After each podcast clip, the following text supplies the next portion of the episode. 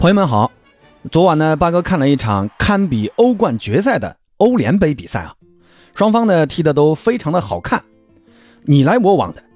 那这场比赛呢，就是欧联杯附加赛，巴萨主场对阵曼联。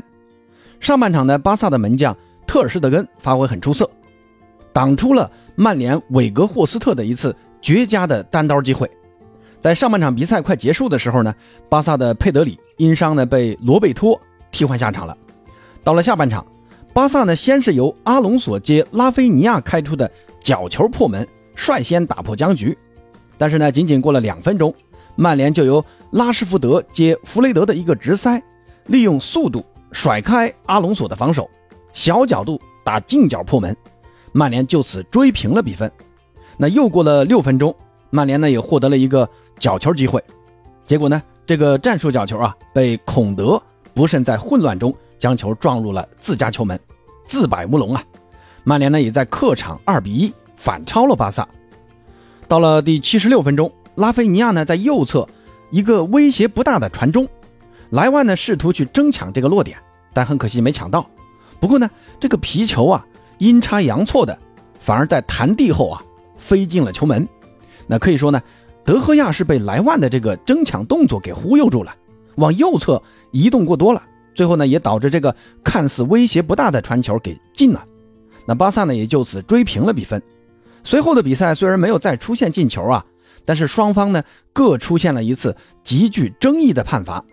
拉师傅呢在禁区外被孔德碰倒，没有被判罚红牌，而弗雷德呢在禁区内手球，同样也没有被判点球。那这两次犯规啊。现场的裁判甚至连观看下 VR 都没有做到，那这也导致啊裁判的判罚在赛后受到很大的争议。那今天呢，八哥就和朋友们聊一聊我对这场比赛的一点简单的看法。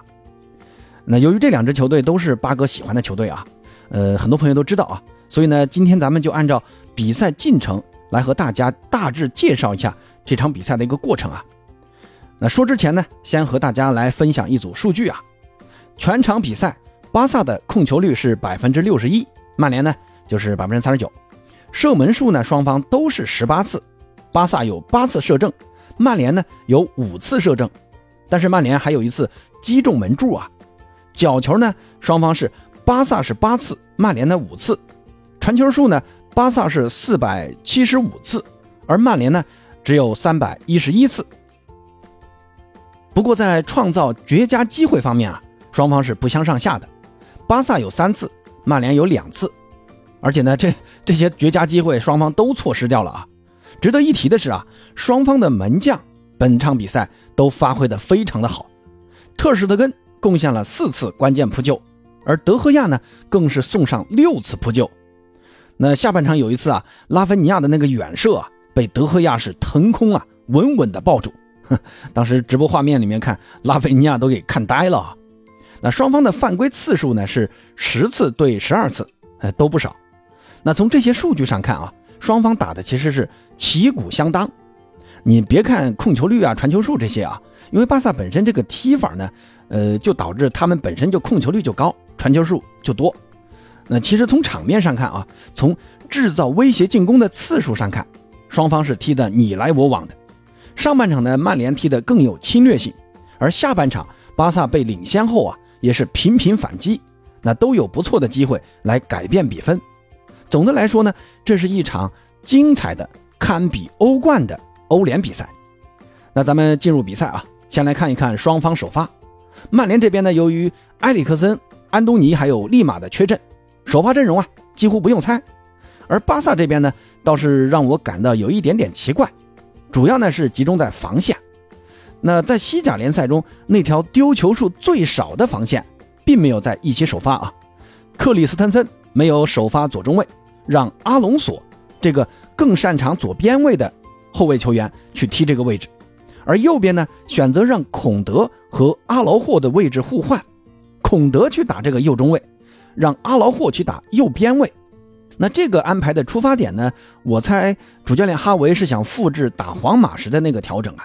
那就是面对拉师傅这位现在全欧洲状态炙手可热的左边锋，需要阿劳霍来盯防维尼修斯那样去盯死拉师傅。但事实上呢，这个调整啊，嗯，并没有起到什么效果。至于什么原因啊，那等会儿再说。那比赛开始后呢，双方是先是进入互相试探的过程。巴萨主控球，通过短传配合来测试曼联的逼抢强度，而曼联呢，在这场比赛试图通过高位逼抢来争取破坏巴萨的这种小范围的配合。其实呢，呃，在上半场开场那段时间，呃，他们做的也很成功啊。到了第八分钟，巴萨才有了全场的第一次射门。佩德里呢，在中场附近送出一记斜塞，加维呢是带着两名防守球员往底线跑，自己呢是脚下一漏，然后呢莱万呢充分发挥了中锋作用，接球后啊，直接在三名防守球员的逼抢下近距离起脚打门，被德赫亚给神勇扑出了。这个球呢射的其实非常的漂亮，但是德赫亚扑的更漂亮。随后呢，佩德里在第十六分钟还有一次禁区的。侧身摆腿凌空抽射，稍稍高出啊，可以说呢，比赛前面二十五分钟，巴萨是占据着绝对主动。但是扛住巴萨的这第一波攻势之后，曼联呢也不甘示弱。曼联在后场啊送出一记力度刚刚好的直塞，穿透了巴萨整条防线。中锋韦格霍斯特呢反越位成功，单刀面对特什德根。那随后的打门啊，呃打得太正了，被小狮王倒地封出。那一分钟之后呢，小狮王又扑出了卡塞米罗的头球攻门。那又过了五分钟啊，巴萨的中卫孔德在后场传球失误，被拉师傅啊利用一个速度的变化摊开了阿隆索。随后面对小狮王，用一个很奇怪的射门姿势啊，感觉像一个撩射啊来打门，打的呢也非常的有威胁。不过呢，还是被小狮王单掌托出了。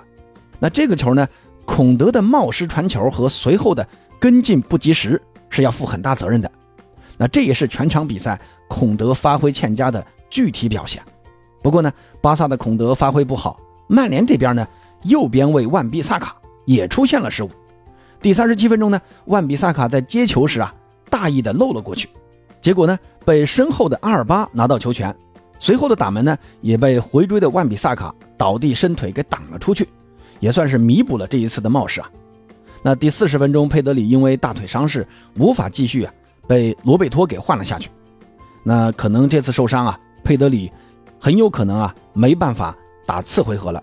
那这下啊，巴萨的这个中场啊要没人了。加维呢在这场比赛也拿了黄牌，次回合呢累计黄牌也打不了。如果下一场布斯克茨回不来的话，那巴萨这个中场啊只剩下德容啊、凯西呀，还有托雷能打比赛。那纵观整个上半场啊，双方踢的是势均力敌。到了下半场同样如此。第四十七分钟，拉菲尼亚在禁区外爆射，皮球呢是擦着立柱偏出的。过了一分钟，桑乔的打门呢也是擦着立柱偏出。随后呢就是巴萨利用这个角球机会，由阿朗索头球破门，巴萨先进球了。两分钟后呢，曼联由拉什福扳平了。这个球啊进的确实很漂亮。那这个赛季呢，曼联的这个进攻啊。就是这么简洁干练，三传两递啊，就直接过了巴萨的中后场，让拉师傅啊在角度极小的情况下破门得分。那这个进球真的是要吹一下拉师傅啊，拉拉尔多啊，这状态真的太好了，唯一的一个角度被他抓到了。那同时呢，其实这个球啊，阿隆索的这个防守也有点问题，速度跟不上拉师傅，而且这个倒地时机的选择也有点问题。如果这个中卫是由克里斯滕森来打。这个效果可能会不一样啊。然后呢，曼联又抓住了角球机会，让孔德送了一个乌龙。那这也是近四场比赛以来孔德送的第二个乌龙球了。巴萨呢，随后由拉菲尼亚在一次四传四射的这个传球啊，扳平了比分。最后时刻呢，巴萨是再度猛攻曼联的大门。拉菲尼亚在第八十分钟的头球吊射被德赫亚扑出，法蒂呢在第八十一分钟也有一脚兜射远角。稍稍偏出，那第八十六分钟，巴萨利用任意球险些制造曼联的乌龙。当时那位防守球员把球是解围到了立柱上弹出了。当时我以为这个球啊，铁定能进了，结果还是被解围出去了。第八十七分钟呢，法蒂又来了一记侧身的凌空抽射，虽然力度很大，但是呢打得太正了，被德赫亚再次扑救成功。这个扑救太关键了啊，因为一个比赛快结束了。二一个呢，这么近的距离，那还能扑出来，而且还没有脱手，这个就跟开场第八分钟莱万的那次打门啊有异曲同工之妙。只能说啊，德赫亚的这个门线技术啊真的是当世无双。最后呢，双方在巴萨的主场洛坎普啊是二比二战平了。那通过刚才八哥的这个介绍啊，大家呢也对这场比赛有了一定的了解。那接下来咱们来分析一下这场比赛的几个争议点。那第一个就是裁判的那两次争议判罚。先来看看第六十四分钟拉师傅的那次准单刀，孔德的上抢构成红点套餐吗？我呢先来说一下我的观点，大家听后啊，如果觉得不认可的，也欢迎在评论区一起讨论。我觉得这个犯规啊不构成红点套餐。第一个呢，这个球，呃，拉什福德在突破至禁区之前呢，有一个刻意的大踏步，是往孔德跟进的这个方向挤了一下。那拉师傅可能是想先卡住身位啊，防止孔德在禁区前呢截下皮球，然后呢身体出现了接触，拉师傅随后倒地。从电视回放来看啊，确实是个禁区外的犯规，而且呢孔德还是门将前的最后一名防守球员。但是呢这个犯规地点呢其实是在禁区外，即便呢裁判判罚犯规，那也应该是给个任意球，而不是点球。所以这个红点套餐呢就无从谈起了。随后呢，曼联全队啊因为这个判罚很不满，反而导致了卡塞米罗和滕哈赫都吃到了黄牌。那第二个争议判罚呢是在第八十五分钟，弗雷德在禁区的那个手球，那这个手球我认为就应该判罚点球的。这个是个很明显的，因为手臂张开，他扩大了防守面积，这个就属于手球得力嘛，应该判罚点球。但我想呢，裁判可能呃是处于一种平衡的角度啊，也没有判，所以大家呢呃也没啥好争的啊，只能说这场比赛的这个裁判的业务水平太低了，让这么一场精彩的比赛稍微啊有点失色，但不妨碍啊这场比赛踢得非常精彩。那第二个呢就是巴萨这边的一个人员变动啊，这场比赛呢哈维选择让孔德和阿隆索这两个平时不怎么在中卫位置踢的后卫来打中卫。那从结果和过程上看，确实啊没有收到理想中的效果。孔德这场比赛的传球失误太多了，那给了曼联好几次反击机会。那不管是在呃位置感上，还是在速度上，孔德的发挥都不好。而且呢，最后还送了一个乌龙球。虽然这个乌龙呢，并不能怪孔德啊，因为当时卡塞米罗和万米萨卡是把孔德夹在了中间，孔德的视野呢，应该是被挡住了。这个球呢，又是个反弹球啊，最后呃撞进了自家球门，只能说这个运气太差了。而阿劳霍这个在中卫位置更稳的中卫，结果给放到了右边位上。其实呢，他这场比赛发挥的也不咋样。拉师傅的位置啊，其实非常灵活，身材呢也远比维尼修斯要大，这就导致阿劳霍的身体啊，他其实并没有多大的优势。而且呢，拉师傅的速度其实依靠的是这种突然的节奏上的变化。所以呢，下半场哈维还是换上克里斯滕森去搭档阿劳霍来打中卫，孔德呢还是会到呃右边卫的位置上。后来包括呃巴尔德后来也上来了，所以你看后面的比赛啊，巴萨这条在联赛丢球最少的防线上齐之后啊，防守质量是高多了，进攻上呢也有了很大的起色。下半场呢，巴萨的威胁进攻也正是在阿劳霍回到中卫之后发生的。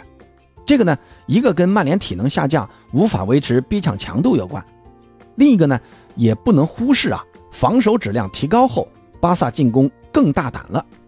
那这里呢，还是得提一下拉菲尼亚。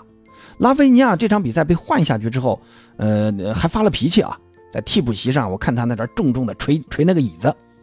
我看直播的时候啊，我也没明白哈维为什么那个时候要把拉菲尼亚换下去，而且他换上来的这个费兰呢，也没什么表现。我印象中就是有一个呃左侧的传传中，呃掉到禁区，其他时候看不到他。当时呢，拉菲尼亚的这个状态啊，用解说员的话说呢，那就是杀疯了。真的，我感觉没有必要去换他下去嘛，让他在场上继续踢呀。这场比赛呢，拉菲尼亚是一球一助，在登贝莱受伤的这段时间，拉菲尼亚是迅速的站了出来，稳住了巴萨的右路进攻。后来呢，拉菲尼亚也为自己的这个呃暴躁行为啊，跟哈维道歉了。那希望次回合拉菲尼亚能再次开一瓶拉菲啊。最后呢，表扬一下门将特尔施特根。这场比赛他的门前的表现确实好啊，除了拉师傅那次小角度破门以外，他下地啊稍微慢了一点，但没办法，因为距离太近了。这个球呢，拉师傅打的确实太完美了。那最后再说一说曼联啊，这场比赛呢，我本以为啊曼联会主打防守反击的，但没想到啊，居然在诺坎普跟巴萨打起了对攻，这个是我没想到的啊。那主要呢在于滕哈赫找到了。这支巴萨的命门，那就是中场的德容。全场比赛，弗雷德总是在身后干扰德容的拿球，让巴萨的进攻呢总是断断续续的。德容这场比赛发挥欠佳呢，就是这个原因。那这也是滕哈赫非常了解德容的这个技术特点。你让他正面持球，你就很难抢了；但背身拿球呢，你再去干扰德容啊，就很容易就抢下来。另外呢，这场比赛拉师傅的这发挥啊，真的是太牛了。巴萨无论换谁来防他，都防不住。这上下半场都有很好的发挥。那赛后的曼联最佳呀，也就是 MVP 啊，也是投给了拉师傅。而德赫亚的发挥再次证明了这个鸭爸爸那就是曼联门前的定海神针。莱万和法蒂的那两次打门啊，我都差点以为铁定要进了。但德赫亚就是这么牛，位置啊选得好，反应速度也快，全都给扑出去了。而卡塞米罗再次证明了姜还是老的辣。这场比赛呢，曼联名义上是双后腰，但是弗雷德呢，其实全程都跟紧去盯那个德容去了。卡塞米罗其实打的是单后腰，但即便如此呢，还是让曼联的腰给支棱起来了。